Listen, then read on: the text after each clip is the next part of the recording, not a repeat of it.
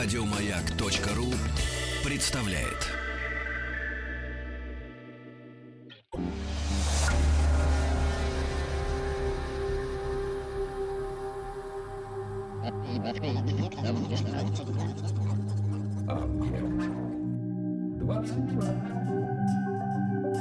Объект 22.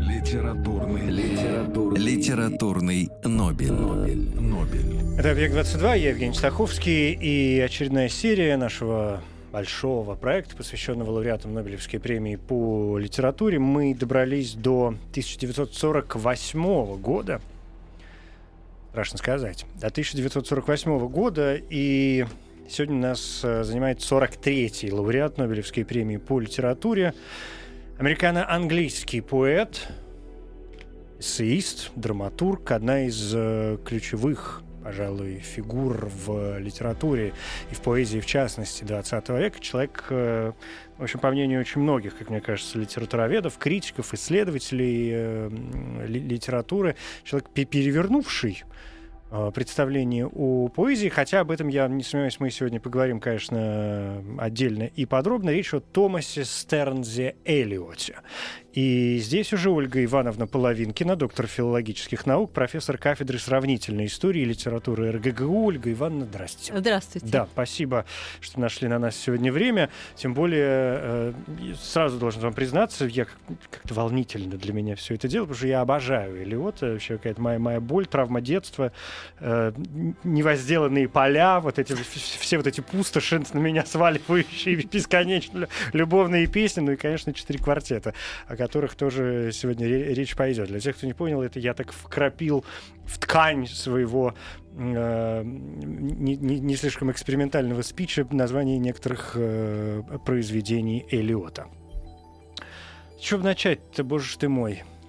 Ну, я думаю, можно начать с э, мысли Бродского. Он сказал, что Эллиот, по всей видимости, считал себя фюрером английской словесности. Это, между прочим, э, не лишены основания вот такие замечания другого Нобелевского лауреата. Да, пожалуй, это так. Пожалуй, это так. Но теперь осталось разобраться, почему Бродский так думал и являлся ли на самом деле Эллиот таким фюрером английской поэзии. Я думаю, что э, на самом деле э, Эллиот стал э, такой фигурой номер один достаточно рано, но э, чем дальше он э, бронзовел, тем больше это было заметно. И в какой-то момент наступает такое раздражение от э, авторитетности этой фигуры. И это раздражение как раз и выражено Бродским, и оно очень на самом деле распространенное в академическом мире сегодня.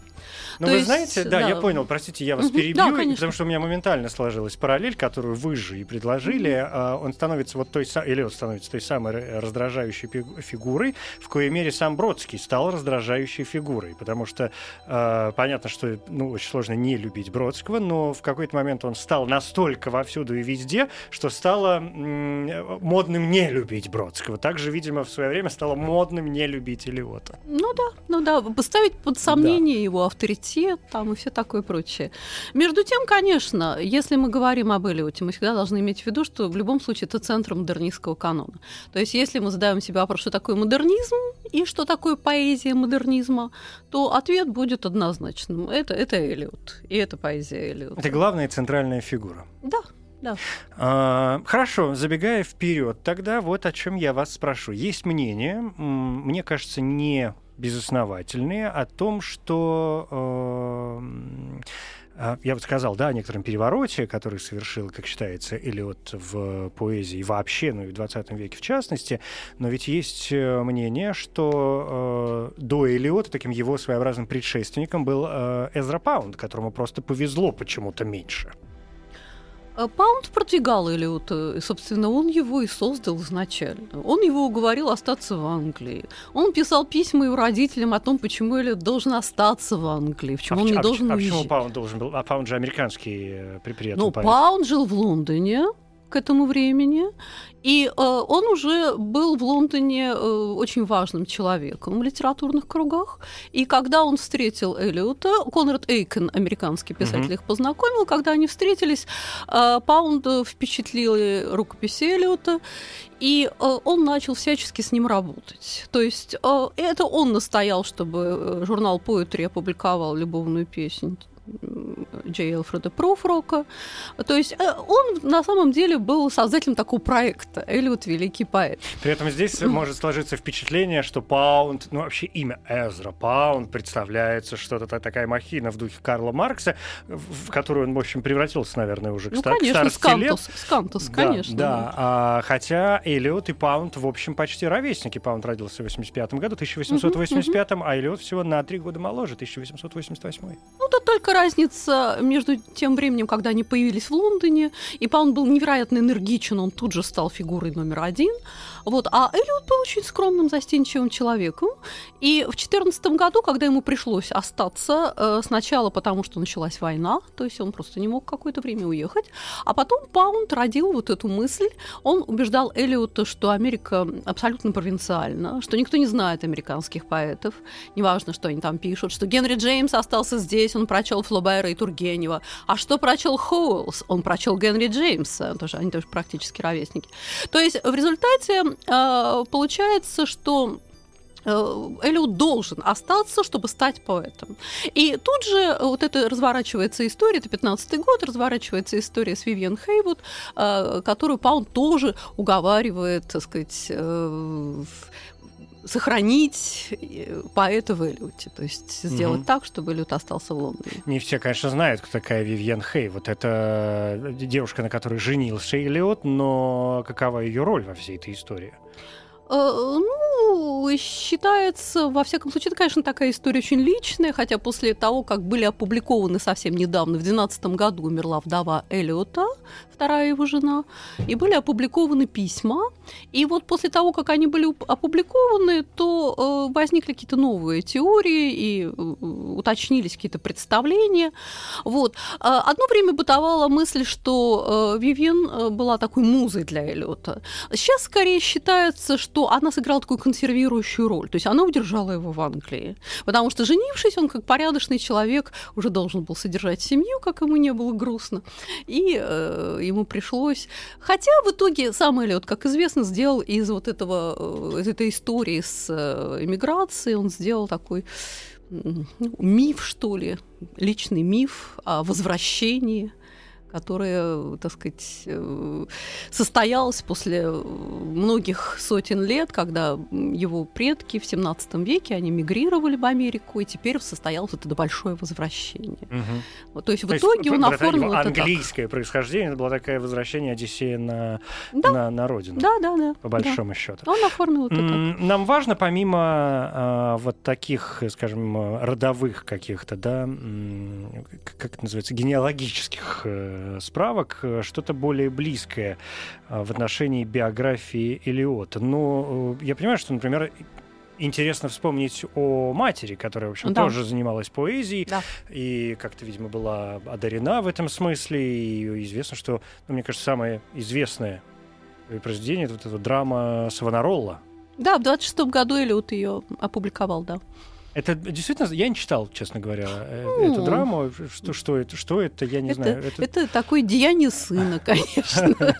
Вот, потому что это э, она писала такую назидательную поэзию, и э, в этом смысле Эллиот наследует ей как поэт религиозный. То есть она была религиозным поэтом всю Что, в общем, нормально для конца там 19 века. Конечно, конечно. О, боже мой, такой род, где там культивировалось все это, во всяком случае, вроде Эллиотов, ну и вроде Стерн, э, э, Стернзов тоже. То есть э, на самом деле это вполне логично, закономерно. Угу. Угу. Вот, я, кстати, извините, э, просто скажу, я сегодня смотрела на ее портрет, когда она была молода. Это лицо Эллиота. Там только род, конечно, однозначно унаследован от Уильяма Гринлифа, Эллиота, вот этого знаменитого пионера, который поселился в Сент-Луисе, основал университет Вашингтона и так далее. А вот глаза, ну, это все, конечно, угу. мать. Ну, то есть вот здесь возникает э, очень важное пояснение. Томас Стернс Эллиот, да, угу. три части имени, в которых, э, как это часто бывает, особенно в английских, да, э, вариантах и в американских вариантах, первые два слова воспринимаются как имя, последняя э, фамилия. В данном случае ничего подобного. Томас — это имя, Стернс и Эллиот — это Нет, две фамилии. Это две фамилии, но это э, вторая фамилия, как в Робинзоне Крузо. У него же мать была Робинсон, отец Крузо. Его звали Робинсон Крузо. И вот здесь точно так же. То есть Томас и Стернс — это имя, это два имени. Это просто обычай и британский, не только американский, давать э, фамилию матери вместо имени. Поэтому тут... Он, кстати, очень любил это. Он, когда он был молодым, он всегда подписывался T, то есть Т, стер, э, Стернзели. А потом перешло, в, а потом он вообще сократил все это ну, до, потом, до двух да, э, инициалов, да, ТС, да. или вот такой нормальный советский, я бы сказал, вариант. Э, инициалы и э, какая-то более-менее человеческая э, фамилия. Ну хорошо, давайте к литературе вернемся все-таки. И вы вспомнили уже любовную песню. Да. Альфреда Пруфрока. То, с чего собственно говоря, Элиот, наверное, начался как... Э, то есть то, с чего он начал бронзоветь, ну, да. выражаясь вашими словами. Хотя и до этого были всевозможные поэтические потуги, и, в общем, наверное, весьма неплохие. А, ну, э, в действительности Э, любовная песня, конечно, первое более или менее зрелое произведение. Бронзовить он тут еще не начинает. Э, слава богу, его опубликовали. Он остается еще 10 лет довольно сомнительным американцем в Англии. Вот, опубликовали его, кстати, в Чикаго, но это был такой модернистский журнал Poetry. Вот. А Харриет Монро, когда увидела его стихотворение, сначала сказал, боже мой, это какое-то безумие. Ну, Паунд ее убедил. Вот. И э, теперь это такой знак, когда спрашивают, когда начался модернизм, модернизм называют 15-й год когда-то публикации, или 10-11 год когда-то написание, там, 10-й, по-моему, угу, сейчас угу. тоже датировка меняется, постоянно это уточняется. Слушайте, ну с поэзией вообще очень сложно говорить про, про, про написание, учитывая, да, что в отличие от э, прозы, поэзию можно переделать, и прозу можно переделывать бесконечно, но с поэзией этот процесс, ух. Да, конечно. И вот уточняют, по-моему, десятый год. А, я бы хотела, э, так сказать, подтверждая статус этого текста, напомнить э, моменты из фильма Вуди Аллена «Полночь в Париже», когда он видит в автомобиле Эллиота, что он ему говорит – не помните? Нет, не помню. Он в восторге говорит, а мы измеряем свою жизнь кокаиновыми дорожками. То есть э, он цитирует любовную песнь Джей Элфреда Пруфрока, где человеческая жизнь, э, жизнь героя измеряется э, кофейными, извините, ложками. Вот. И э, это действительно знак, такое знаковое произведение. Ну вот американский поэт Уоллес Стивенсон вообще говорил, что э, хорошо Элиоту, он написал два произведения «Любовную песню» и «Бесплодную землю», и по нему его узнали все и знают до сих пор, собственно. Вот по этим произведениям, а не по каким-то еще. Но это большой успех. Достаточно ну, конечно, иногда да. написать, и, знаете, Консуэла Веласкес э, написала вообще, по сути дела, одну песню без самомучу, и все, и больше в жизни ничего делать не надо. Поэтому и, и, и гений человека проявился в одном произведении. Ну, не в, в одном. одном. Нет, ну... ну понятно, что она писала что-то еще, но гений проявился в одном. Вот в, в этой какой-то шокирующей удаче. Почему это не может проявляться у других людей, совершенно понятно. К нашему счастью, все-таки Эллиот э, написал э, несколько больше. Почему все-таки э, любовную песню считают вот этой вехой? В чем там э, загвоздка? В стиле, в языке, в, в, в теме выбранной, я не знаю, в, перса, в герое лирическом или, кстати, вопрос лирического героя у Эллиота тоже вопрос отдельный. А, на самом деле мы можем привязать, и очень часто привязывают это стихотворение к драматическим монологам английского поэта Роберта Браунинга. Когда есть персонаж, есть история, персонаж рассказывает свою историю. То есть э, это, в общем, довольно традиционно. Но Эллиот с этой традиционной формой сделал нечто совершенно необычное. Как сказал Клайв э, Льюис, это поэзия, написанная в новом измерении. Это не просто новая поэзия, а написанная в новом измерении. А, ну, мне кажется, что любой, кто читал этот текст, понимает, что, э, так сказать, вот это линейное чтение здесь совершенно не годится. И э, в литературоведении есть такое понятие глаз как блуждающий, шарящий, что ли, по странице. То есть не когда мы читаем текст, чтобы его понять там, от начала до конца, а когда мы читаем его сначала от начала до конца, потом мы его читаем с конца до начала, потом мы отдельные эпизоды, так сказать, увязываем друг с другом. И, э, так сказать, мы постоянно возвращаемся к одному и тому же, э, все вот эти лейтмотивы соединяем и рождаем какой-то смысл, потом в следующий раз мы читаем рождаем снова и так далее. Вот каждый год я э, работаю со студентами, которые читают эту любовную песнь, и надо сказать, что к середине занятия я неизменно бываю в таком недоумении. Я в очередной раз не понимаю, сказать, куда мы выйдем с этой а, интерпретацией. Всегда открывается что-то новое, да? Что-то открывается, да.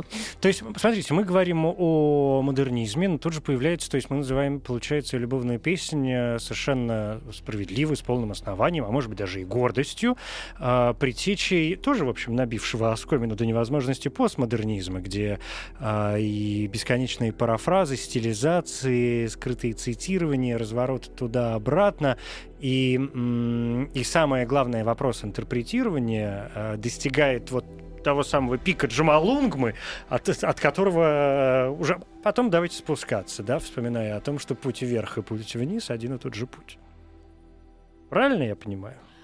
Uh, ну, на самом деле, Эллиот, несмотря на такую свою большую привязанность к цитированиям, а, э, совершенно не постмодернистский автор. Потому что постмодернизм все таки предполагает э, ощущение исчерпанности, да? А, ощущение, что круг текстов и составляет настоящий круг. И обязательно здесь ирония. Э, Эллиот все таки гораздо более серьезен.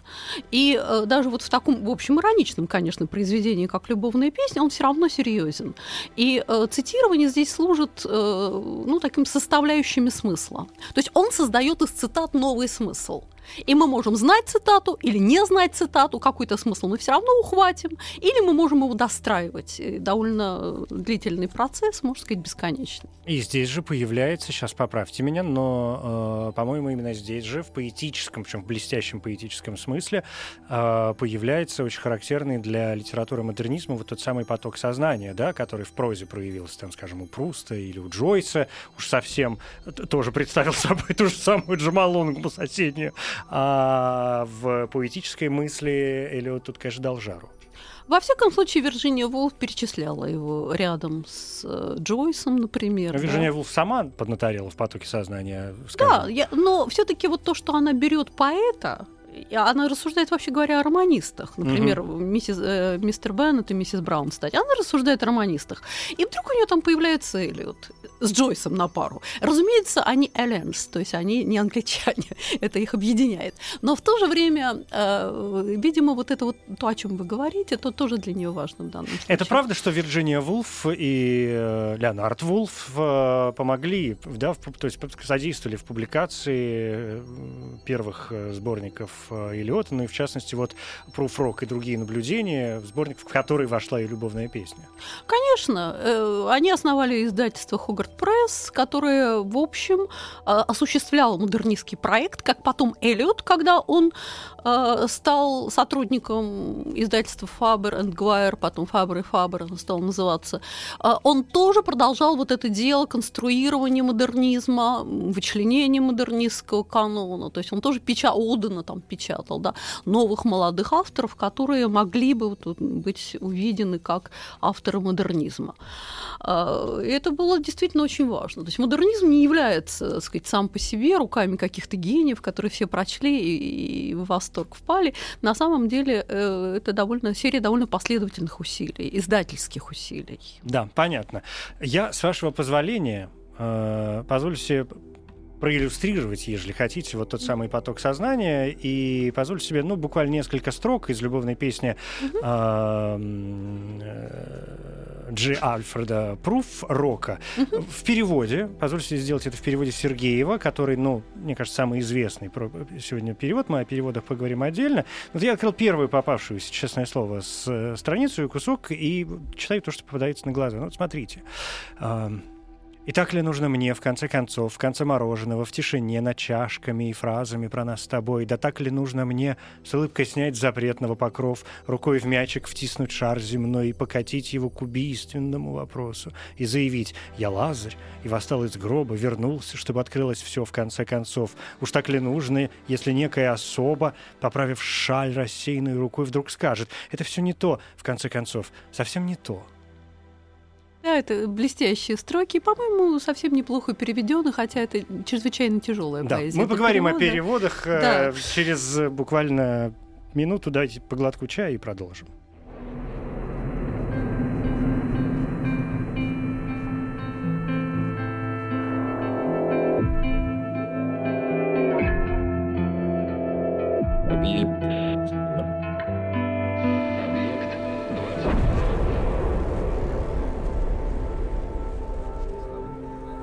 Объект 22.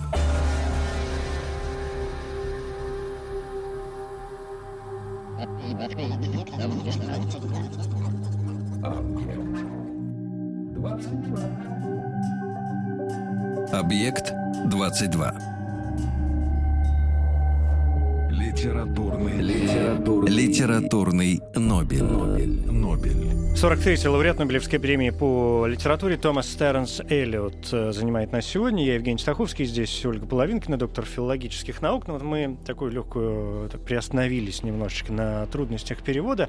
А ведь правда, что Эллиота действительно очень трудно переводить. И э, я в какой-то веке совершенно не голословен, испытал то, что называется, на себе, но при том, что переводить его трудно, я понимаю какое-то удовольствие, потому что вот те самые поиски новых смыслов, которые открываются заново, раз за разом, а, я честно могу признаться, мы, я там продолжу с Летом э, чуть позже, уже, уже когда мы с вами сегодня а, распрощаемся до новых встреч, у меня а, по поводу одной строки озарение пришло сегодня утром. Строки я, откуда? То есть я из, э, из Бернт Нортона, да, из четырех квартетов. Не то про чеснок? Э, нет, с чесноком все, все в порядке давно. А там была одна фраза, которую я почему-то думал, а сегодня я прям я понял, о чем это. Ну, не знаю, может, через 10 лет я подумаю, что это вовсе не об этом, а совершенно по-другому. Да, это, это довольно сложно. Кстати, в своей Нобелевской речи э, Эллиот говорил, что поэзия как будто, как может показаться, разделяет людей вместо того, чтобы их объединять. Ну и дальше он объясняет, что в действительности поэзи- поэты смотрят друг на друга и э, цитируют друг друга, и возникает вот такой общий феномен, и поэзия открывает, может быть, другие там народы и, и прочее, больше, чем какая-либо другая область искусства. Вот. А что касается трудностей перевода, я э, хотела бы на минуточку вернуться к любовной песне. На самом деле, действительно, Эллиот довольно много переводит, и есть большие энтузиасты, и э, тут можно назвать, например, Фара или Игорь Полуяхтов, покойный был, конечно, человеком очень увлеченным. Но, как мне кажется, все-таки Андрей Сергеев э, на сегодняшний день наиболее удачный такой переводчик Эллиота. И вот смотрите, как Тоже начинается... А, ну, конечно, да. Угу. Давно это было, да. Как начинается любовная песня? Она начинается очень естественной фразой, которую можно обратить к другу «Let us go then, you and I». А, ну что же, я пойду с тобой. Ну, вот нету такой энергии. И э, тут нельзя винить переводчика, потому что это вот э, все-таки в значительной мере э, английский синтаксис располагает вот, да. И э, э дальше э, в этом стихотворении есть рифмы, и Сергеев их сохраняет. Вот I sky, у него тобой больной, да. А потом раз и рифмы нет. Вот это тоже характерный э, момент для текста, который обладает такой большой степенью новизны новизны. А, рифмы нет, слово table, как пациент, распростертый на столе хирурга, ни с чем не рифмовано. Оно повисает, а потом точно так же повисает слово question, вопрос. А, Сергеев пытается это повисание передать, у него получается так, хирург у него повисает, а потом а, тоже вопрос, но вопрос он называет убийственным, и таким образом нам рисуется некий хирург, который, возможно, маньяк, неизвестно, но что-то тут страшное с ним связано. На самом деле и стол, и вопрос имеют одну и ту же семантику Эллиота, потому что это семантика распростертости, э, сомнения, неподвижности, паралича действия, и вопрос, который э, связан с параличом действия, он всем известен. Это вопрос быть или не быть, да, to, to die и так далее, да. Вот, то есть в результате... To die or not to die. ну, практически да, практически да. То есть в результате семантика, так сказать, не рифмующихся частей, она также перекликается, но она иная, нежели у Сергеева. Но в то же время он пытается соблюсти ритм, он делает очень много для того, чтобы это звучало, и даже вещи, которые у него получаются откровенные, ну так режет слух неудачно. В гостиной дамы тяжело беседуют о Микеланджело. Известно, что эти дамы come and go, и то есть они туда-сюда мелькают, они суетятся, они как раз не тяжелы, вот, они изящные и прелестны, но э, зато ему удается передать сущность вот этой рифмы Go Michael Которая действительно содержит в себе некую тяжесть, это, то есть это качество самой рифмы, вот это «о», да, оно дает эту тяжесть. То есть э, э, а тяжесть здесь вещи... проявляется, простите, ну вот опять, то есть все же, все же mm-hmm. из космоса. А Микеланджело ведь блестящий скульптор, который работал с блестящими тяжеленными глыбами мрамора сумасшедшими. Вот здесь-то не появляется, то почему именно Микеланджело проявляется, да, я не знаю, там, а, не, знаете... а не Тициан, например. Я всегда говорю, что, по моему мнению, э, это соблазн срифмовать маленькое словечко «go» с, с огромным Майкеланджело. Потому что, да, мы поверхностные, они о чем то болтают, они могут болтать о чем угодно. Возможно, я просто не знаю, в чем здесь дело. Но ваша ассоциация тоже может иметь место, и в этом смысле Сергеев, может быть, на это и ориентировался. Может быть, может быть. Но сам качество рифма он передал слове тяжело. Да, да абсолютно согласен mm-hmm. с вами. Ну что, хорошо, будем двигаться, наверное, э, дальше, чтобы успеть э, как можно больше. Следующим, как мне кажется, э, большим таким очень мощным да, произведением Элиота стало The Wasteland, «Бесплодная земля», 22 год. Да, это то произведение, которое одним из первых вообще в истории модернизма сразу вошло в канон. То есть э, это произведение сразу э, было признано великим произведением, выражающим дух своего времени. Почему вдруг? Э, в нем увидели э, вот такую фрагментарность специфичную для послевоенного времени. А, в нем увидели э, такую развернутую метафору современности. Конечно, тут, я думаю, большую роль играет э, сам образ опустошенный, как вы уже цитировали, перевод есть такой перевод пустошь. Пустошь, да. да. Некоторые переводчики и, и, берут. Мне, мне, честно говоря, нравится больше Wasteland, как пустошь.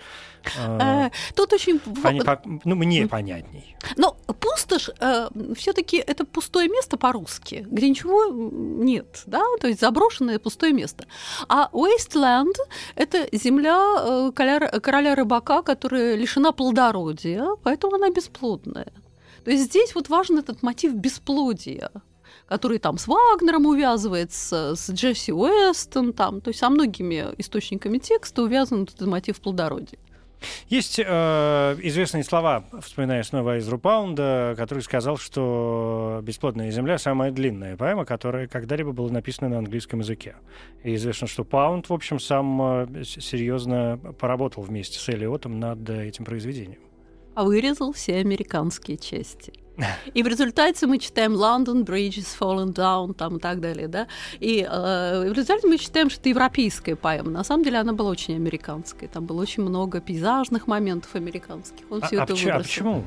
Ну, все по той же, я думаю, причине, чтобы это было явлением международным, чтобы это громко заявляло о себе. Вот, не было провинциально. Он, э, кстати, в 2014 году, по-моему, сейчас могу спутать, вышел сборник Фроста к северу от э, Бостона, и э, Паунд сказал, фу, да кто же это читать-то будет про Америку?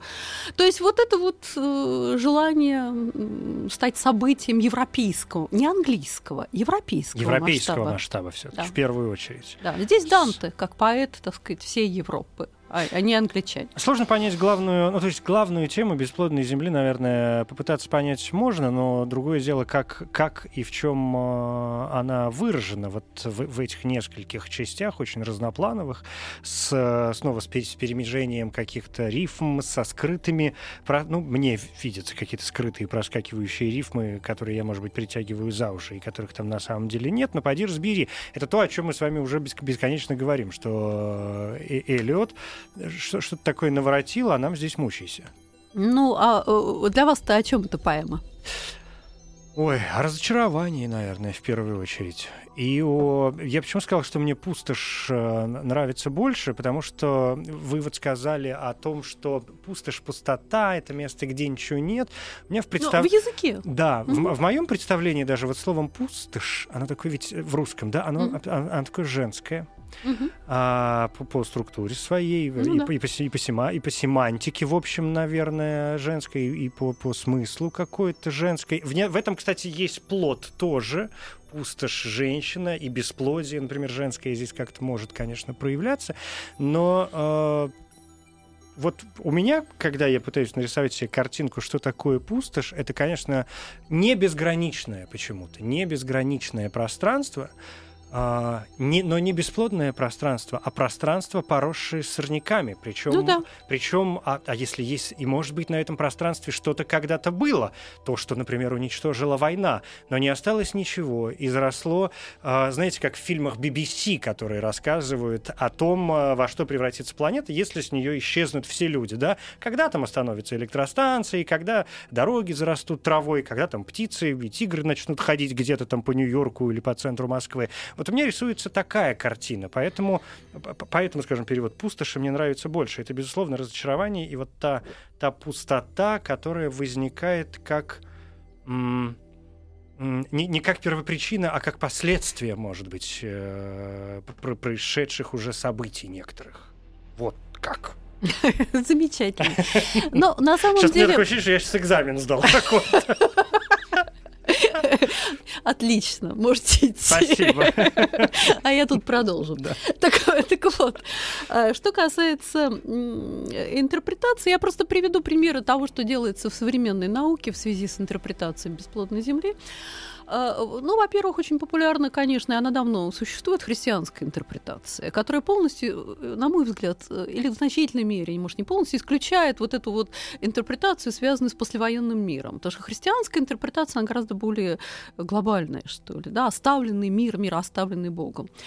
А, во-вторых, э, и возьмем это максимум осмысленности, да, если мы возьмем противоположную точку зрения, очень популярную сегодня в американском литературоведении, говорят об отрицательной герменевтике. То есть о бесплодной земле а, как о поэме, которая в принципе не сводима к смыслу. То есть она провоцирует смысл, и она тут же его разрушает. Эта поэма сделана по принципу монтажа, там 40 с чем-то голосов, которые, так сказать, смонтированы, да, и он, э, первое название, собственно, об этом и было, потому что это была цитата из Диккенса, он пародирует по полицию на разные голоса, называлась поэма, по-моему, сказал, нет, это что-то не то. Вот, то есть э, э, в результате получается вот такая довольно загадочная вещь, которую можно интерпретировать, а можно успокоиться на, на ее отрицательной герменевтике. Но что я хочу сказать, Евгений, что вот этот образ э, женский, и связанный с, так сказать, отсутствием плодородия. Он есть у, у Джойса в четвертом фрагменте э, Улиса, и я думаю, что он здесь тоже присутствует, или вот э, каким-то образом. И еще последняя, может быть, мысль, не знаю уж, насколько она важна, часто предлагают представить египетскую пустыню, когда речь идет о бесплодной земле, говорят, что это вот такое впечатление, то есть это каменистая, бесконечная почва. А, это интересный такой поворот. Я, честно говоря, не, не слышал о нем, о египетской пустыне. Да, вы сейчас открыли мне какое-то новое представление. Может быть, когда я брошусь перечитывать э, The Wasteland, я, может, представлю себе какой такой вариант, и откроются новые см- обессмысленные смыслы. Но вот эм, если теперь добавить еще два слова об этом произведении, оно действительно построено по э, каким-то разным э, моментам, где появляются, ну, скажем, совершенно какой-то очень простой вид начала. Там, да, первая часть первая глава называется «Погребение мертвого». Причем с очень таким простым э, началом, где человек описывает, э, ну, какой-то апрель месяц, какие-то встречи, какие-то вкрав... какие вкрапления немецких слов там присутствуют. Он мой кузен, он меня усадил на санки, а я испугалась. Мари, сказал он, Мари, держись крепче, и мы понеслись. В горах там привольно. По ночам я читаю, зимой езжу на юг. Ну, то есть какая-то местами рисуется идиллическая картина, которая в итоге в следующих главах э, перерастает э, порой просто в я не знаю, то ли в хлебниковские, выражаясь русским языком, то ли в э, еще более там, ну, какие-то совершенно абориутовские, может быть, даже э, моменты вроде, вроде фрагментов. Вот tweet, tweet, tweet, jack, jack, jack, jack, jack, jack, so radly forced, Щелк, щелк, щелк, Ну. упрек, упрек, упрек, осиленный так грубо, тирей переводит от Сергеев, например, вот этот фрагмент. Что это такое? вообще? Ну, Откуда это, это? это- мифологическая да, отсылка к истории Филомелы, которую там царь Тирей изнасиловал, и этот щелканье соловья. Тут очень много цитат. Это, конечно, э, ну, перегружает несколько восприятия, но цитаты, вы знаете, смонтированы довольно оригинальным образом. Вот смотрите, если позвольте, я очень маленький Да. пример приведу. Кстати, это, это это же место примерно. А Вот, а, а, здесь э, гудки машин, весной в такой машине, где девица миссис Портер ездит с Уинни, ах, льет сияние месяц золотой на миссис Портер с дочкой молодой, что моет ноги содовой водой, о голоса детей над, под куполом поющих. А, вот это странное, этот странный монтаж, это э, принцип монтажа, а, он включает в себя несколько цитат, но я бы помимо цитат предложила понять. Суини едет в бордель, это понятно, да? Так, он подо- подождите, вот Суини едет в бордель, здесь на секунду остановимся. Литературный, литературный, литературный Нобель. Нобель. Нобель. Значит, э, Ольга Ивановна. Да. Мы едет- закончили на борделе, Да, да. едет э, Суини, значит, в бордель к, э, к миссис да, Портер, да. То есть мы находимся, так сказать, визуально э, и в ценностной какой-то вертикали мы находимся внизу, и этот низ акцентирован, ноги моются да, водой. И потом э, осуществляется такое мгновенное пространственное перемещение, цитата из Поля Верлена, на французском она дана Элиотом. Да, вы ее сразу перевели, Да, а да, вообще да, это строка да, да. на французском языке. Ну да, чтобы не Мгм. затруднять э, восприятие. То есть это голоса детей под куполом и ритуальное омывание парцефаля. То есть здесь соединяется по принципу монтажа высокое и низкое.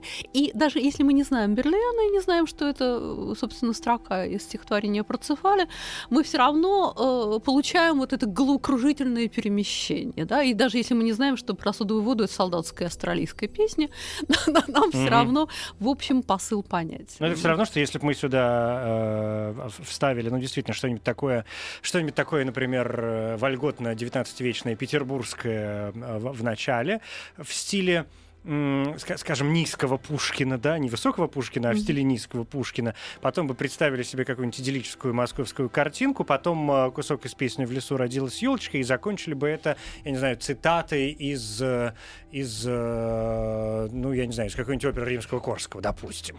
Да, и при этом, если бы нам И, хватило... и, все, это в, в- Да. стихотворении. да. Если бы нам хватило еще гения создать э, из этого новые и э, полные смыслов произведения, и, так сказать, и звучащие, и завораживающие, то это получился бы аналог Эллиота, правда. Кстати, Эллиот очень любил мюзик-холл, и э, в этом смысле, может быть, не, не в лесу родилась елочка, но какие-то вот э, мотивы, э, ну, такие эстрадные, что ли, это как раз про него. Хра- Хорошо, что вы вспомнили о мюзик-холле и странные какие-то попсовые мотивы, потому что вот я думал об этом позже сказать, но раз уж вы заговорили, кошки. Да, кошка, Давайте, да. а, что называется, а теперь о попсовом. Да. Томас Тернцелли, вот мы тут наговорили о нем, что это вот такое нагромождение всего, через которое невозможно вообще никаким образом, только с помощью какого-нибудь алмазного бура э, пробраться. И вот тебе, пожалуйста, Эндрю Ллойд Уэббер на основании, э, значит, на текстах, э, и это поэма же у него «Кошки», про... или это отдельные какие-то вещи, сейчас напомните мне. Нет, это стихотворение, Стихотворение. которое, да, которое он посылал своим крестным, э, нет, крестникам, конечно, сам был крестным. Да, да, да. Посылал своим крестницам э, в письмах, э, и он очень любил кошек, назвал он все это старый опоссум Да. и издал со временем, да. И вот на основании всего этого дела э, Эндрю Ллойд Уэббер пишет, э, пожалуй, самый известный и популярный, нисходящий с мировых площадок до сих пор э, мюзикл под названием «Кошки». Ну, могу и статистику дать. До появления призрака оперы он был самым э, рек- рекордсменом, в смысле Рекордсменом. длительности Мгм. пребывания на сцене. Призрак оперы перебил, а потом там Чикаго уже. В данный момент это Чикаго, по-моему. Ну, может быть, да, понятно, Мгм. что. Но, тем не менее, он, видимо, пребывает в тройке лидеров все равно. Да, да. От да. этого никуда не деться. А, Это ведь эм, довольно, ну как, не раннее сочинение, но... Ну, 38-й, по-моему. 38 или 39 год, да, 15 стихотворений. А, Старый опоссум, вы сказали. Говорили же, есть как- какая-то версия, что это 39-й, вы правы, да. литературное прозвище было Илиота, Да, собственно. да, да. Почему вдруг старый опоссум? Вот это я что-то, честно сказать, призабыла. Когда-то знала, но теперь не помню. А, я бы хотела сказать что? Что э, мюзиклом этим стихам позволили э, это сделаться... Наградил, я помню, да, кажется, да. да.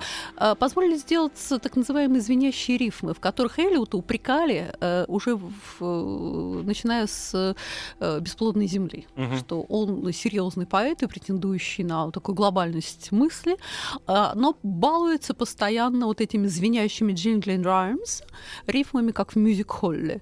Вот. Но и на самом деле «Бесплодная земля» ведь э, э, организована по принципу мюзик-холла. То есть вот эти вот различные голоса, вы цитировали как раз Амари, э, это голоса мюзик-холла. То есть это маленькие пьески, которые ставились в английских, в американских мюзик-холлах в начале 20 века.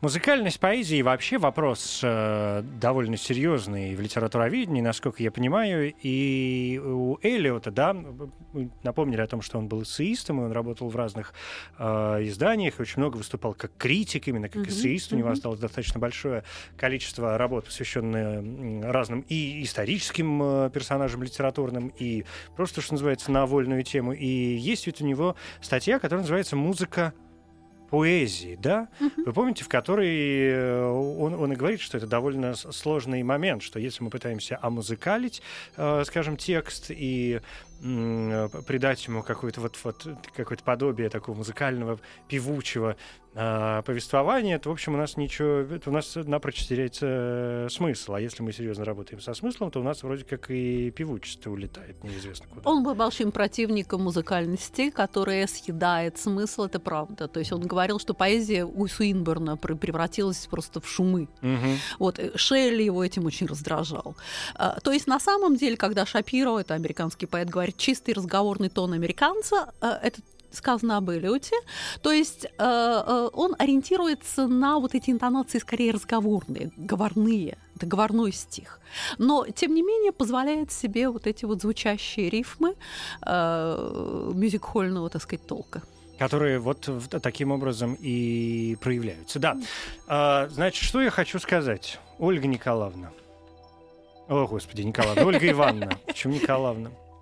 Ну, тоже, Раска... звучит, тоже неплохо звучит. Да, а, а, значит, простите, пожалуйста, значит, Ольга Ивановна, все идет к тому, что у меня нет совершенно никакой возможности вас э, отпустить в положенное время, и я был бы вам очень благодарен, если бы вы задержались еще минут на 15, потому что мне хочется затронуть еще одно очень важное произведение а, у Элиота, это вот те самые четыре квартета, ну и мы не сказали ни слова о его драматургии, а мне бы хотя бы двумя словами тоже хотелось бы об этом поговорить. Давайте передохнем, поэтому сейчас еще немножечко, и потом, может быть, минут на 10 я вас, О, если хорошо. не возражаете, задержу. Спасибо.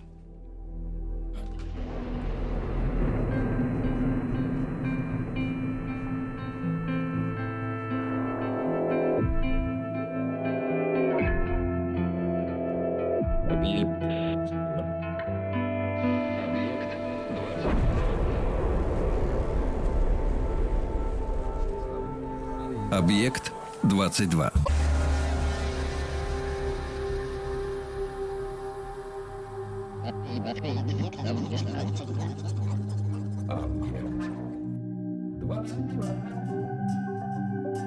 Объект 22. Литературный, литературный Нобель. Нобель. Томас Стернс Эллиот, американо-английский поэт, эссеист и драматург, нас сегодня занимает 43-й лауреат Нобелевской премии по литературе. Это 48-й год. Я Евгений Стаховский. Здесь э, Ольга Ивановна Половинкина, доктор филологических наук. Ну вот, э, спасибо, что согласились посвятить нашему любимому товарищу еще некоторое время, потому что, ну, мне кажется, совершенно невозможно э, обойти вниманием вот этот вот, э, как мне кажется, поворот, который случился в его э, следующих э, произведениях, да, что это «Пепельная среда» и, конечно, «Четыре квартета». И я бы хотел, чтобы мы сказали хотя бы несколько слов о драматургии, потому что, по моим ощущениям, она, э, ну, по крайней мере, в России это совершенно однозначно известна меньше, если вообще известно. Давайте о драматургии, может, сначала два слова. Может быть, буквально несколько слов, потому что э, драматургия на самом деле для модернистов, и не только для Эллиота, например, для такой э, сложной писательницы, как Гертруда Стайн, была возможностью выйти к публике. И Эллиот прямо об этом писал, он говорил, что вот э, Шекспир был велик, и тем не менее э, его пьесы были развлечением, да, и содержали немалую долю поэзии. И надо стремиться к этому, надо стремиться к тому, чтобы э, развлекать публику и в то же время предлагать ей какую-то достаточно сложную поэзию. Э, в, начиная где-то с 40, э, 42 наверное, года он уже практически не писал ничего, кроме пьес. И в 50-м году его пьеса «Вечеринка с коктейлями», она, э, постановка этой пьесы получила награду вот, в Нью-Йорке. То есть он имел достаточно большой успех. Успех как драматург. Да, как драматург, да. Он любил говорить, что драматургия это э, высший э, род поэзии. Поэзия это, так сказать, наиболее полно воплощает себя в драматургии. То есть для него это было важно, на самом деле. Какая-то драма в стихах? А, да, конечно, все его драмы в стихах. И я бы сказала, в этом проблема их восприятия на русском, потому что, э, что касается, э, например, убийства в соборе, то, мне кажется, читать это в переводе Топорова просто невозможно. Ну, просто невозможно читательски читать, да. Вот что касается э, Суини Аганиста в переводе, э, это не, не оконченная драма, в переводе э, Сергеева, то мои студенты это ставили. Это было мощно. Mm. мальчик, правда, писал диплом по Элиоту, то есть не то, что чтобы он был человеком только, так сказать, актерствующим. И он со своими однокурсниками поставил. Это было совершенно удивительное Слушай, зрелище. Надо повторить, что я прям вот. теперь расстроился. Ритуально. Ну, это довольно давно, довольно давно это все было, да, лет Нету 10, видео назад. какого-нибудь, не сохранилось? Э, видео, кстати, наверное, есть, надо поискать. Да, э, то есть, э, вот, э, потому что там мощнейшая, э, так сказать, ритуальная составляющая в самом стихе, и у Сергеева она передается. А вот убийство в соборе, мне кажется, в этом смысле довольно uh-huh. Неудачное всю судьбу имеет. Ну вот, собственно, все, что я могу сказать о драматургии. О драматургии. Но сейчас его ставят. Э, нет у вас информации за рубежом? Знаете, я никогда не встречал на сценах за рубежом, ну, по крайней мере, в те моменты, когда я там был, э, в разных странах, э, пьесы или вот, которые бы шли на, на театр. Не знаю, это мне не везет или это ему сейчас не везет? Нет, конечно, гораздо больше ставили в 50-е годы. Я не могу ответить, так сказать, компетентно. Но я понимаю, не что это занималась, сложный, да. да Просто работы, которые вот студенты делают, если они снабжают их этими сведениями, то в основном они относятся к 50-м угу. годам. Видимо, это были какие-то такие спектакли заметные. Вот. Хотя, может быть, и сейчас что-то ставится. Это, этим надо, надо посмотреть. Надо просто. посмотреть. То есть, как ни крути, угу. Эллиот все-таки в первую очередь остается, безусловно, поэтом. Да, конечно. А потом уже там, критиком, эссеистом и э, драматургом. Эм, четыре квартета. Очень важное, на мой взгляд, произведение. Да и я уверен, что не только на мой взгляд. Да, тут понятно, что я не открываю никакую Америку. Это четыре квартета, четыре да я даже не знаю, что это, что это по стилю. Можно вообще дать какое-то определение, что это? Что это поэмы? Ну, это цикл поэм. Цикл все-таки поэм, да? да? Они строятся так же, как «Бесплодная земля», пять частей. Угу. Четвертая часть, так называемый лирик, то есть стихотворение короткое. Вот. Э, остальные части, четыре довольно большие, в смысле первая, вторая, третья, пятая. Вот. Э, и цикличность здесь выдержана э, через в основном вот эти лирикс через э, вот эти четвертые части, короткие стихи, да, которые да, абсолютно да. стихотворные, с рифами, нормальные, в общем, да. э, и довольно хорошо воспринимаемые стихи, в отличие от э, других моментов.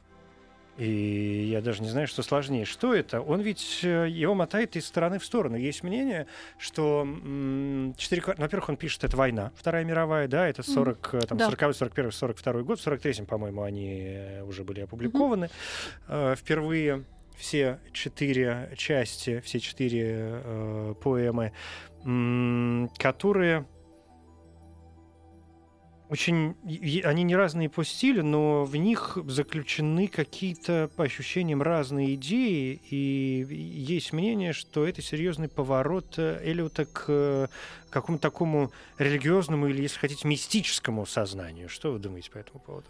В вы уже назвали пепельную среду, которая связана как раз да, с э, выцерквлением Эллиот, э, с его обращением в англиканство. А, вот. То есть, на самом деле, вся поэзия, начиная с пепельной среды, это поэзия религиозная. Конечно, четыре квартеты — это и философская, и религиозная поэзия. Мне нравится читать четыре квартеты как цикл о поэзии и о поэтическом слове, и о возможностях поэтического слова.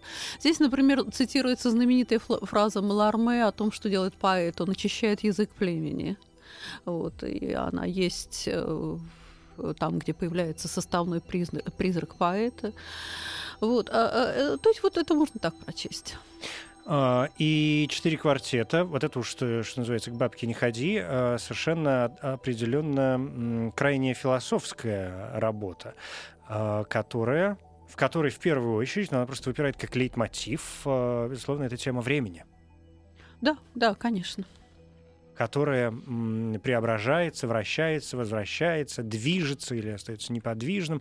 Ну, то есть на протяжении 5,4, 20, по большому счету, частей, так или иначе, Эллиот пытается разобраться с, с тем, что есть время и, и вечность, и, и, вечность и, и что есть измерение жизни в рамках этой вечности. Да, конечно. Да, что да. есть жизнь человека и вообще человека жизнь, жизнь природы и вообще жизнь как, как состояние, как дать определение жизни. Мы как-то занимались этим вопросом в, ну, в философских моментах, не хочется возвращаться.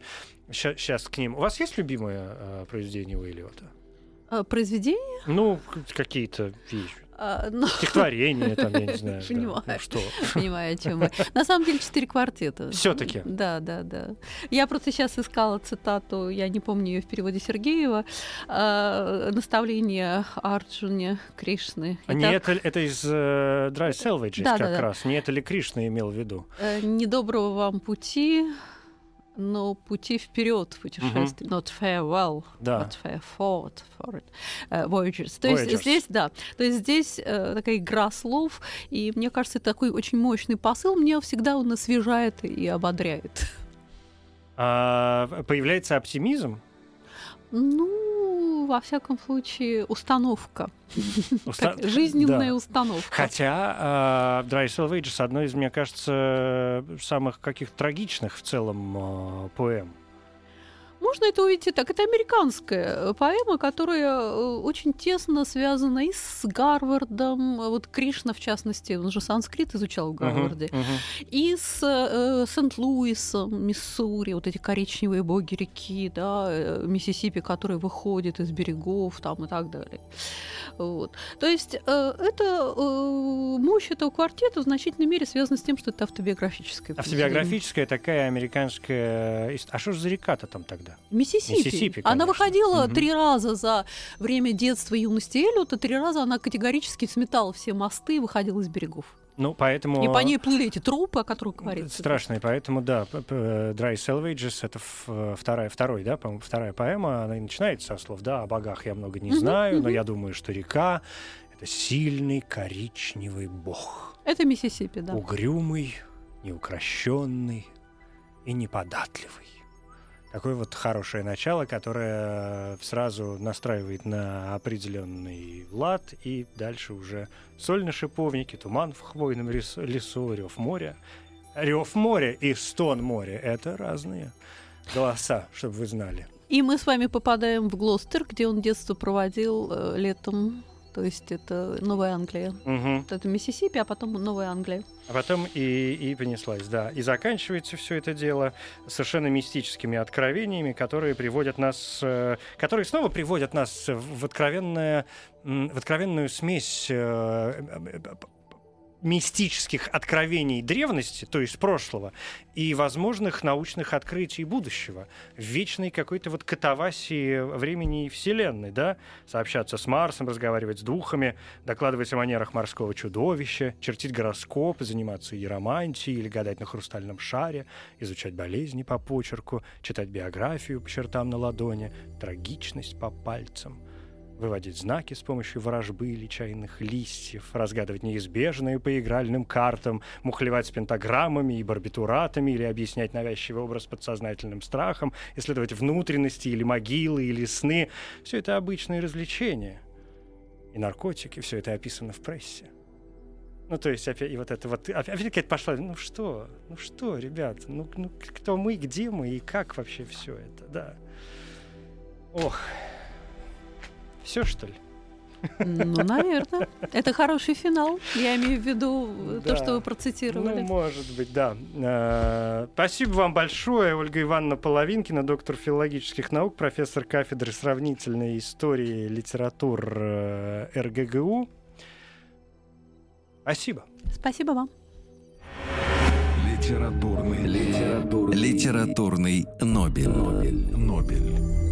Коротко говоря, Томас Тернс Эллиот, американо-английский поэт, эссеист и драматург, годы жизни 1888-1965. Наиболее известные произведения «Четыре квартета», «Бесплодная земля», «Пепельная среда», «Любовная песня» Альфреда Пруфрука и Старая опоссум. Среди других заслуг президентская медаль свободы США, французский орден почетного легиона и орден искусств и литературы, британский орден заслуг, плюс 16 почетных степеней английских, американских и европейских университетов и членство в Совете Американской библиотеки Конгресса. Эллиот 43-й лауреат Нобелевской премии по литературе. Это 1948 год. Впервые он был номинирован в 1945. Среди номинантов 48 года были, в частности, Рудольф Каснер, Уинстон Черчилль, Андре Мальро, Жорж Дюамель, Бенедетта Крочи, Николай Бердяев, Марк Алданов, Борис Пастернак, Михаил Шолохов и уже получавший премию в 29 году Томас Ман. Сам Эллиот позже номинировал на премию, в частности, Йоргаса Сефериса и Сен-Джон Перса. В Нобелевской речи Эллиот отметил, что считает вручение премии поэту подтверждением общечеловеческой ценности поэзии и рассматривает награду не как признание своих собственных заслуг, заслуг, но как символ значимости поэзии. Премия Томасу Стернзу Эллиоту вручена с формулировкой «За выдающийся новаторский вклад в современную поэзию».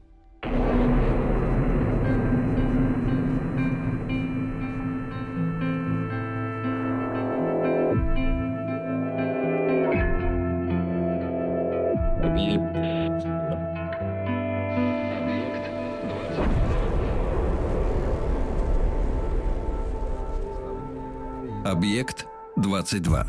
Еще больше подкастов на радиомаяк.ру.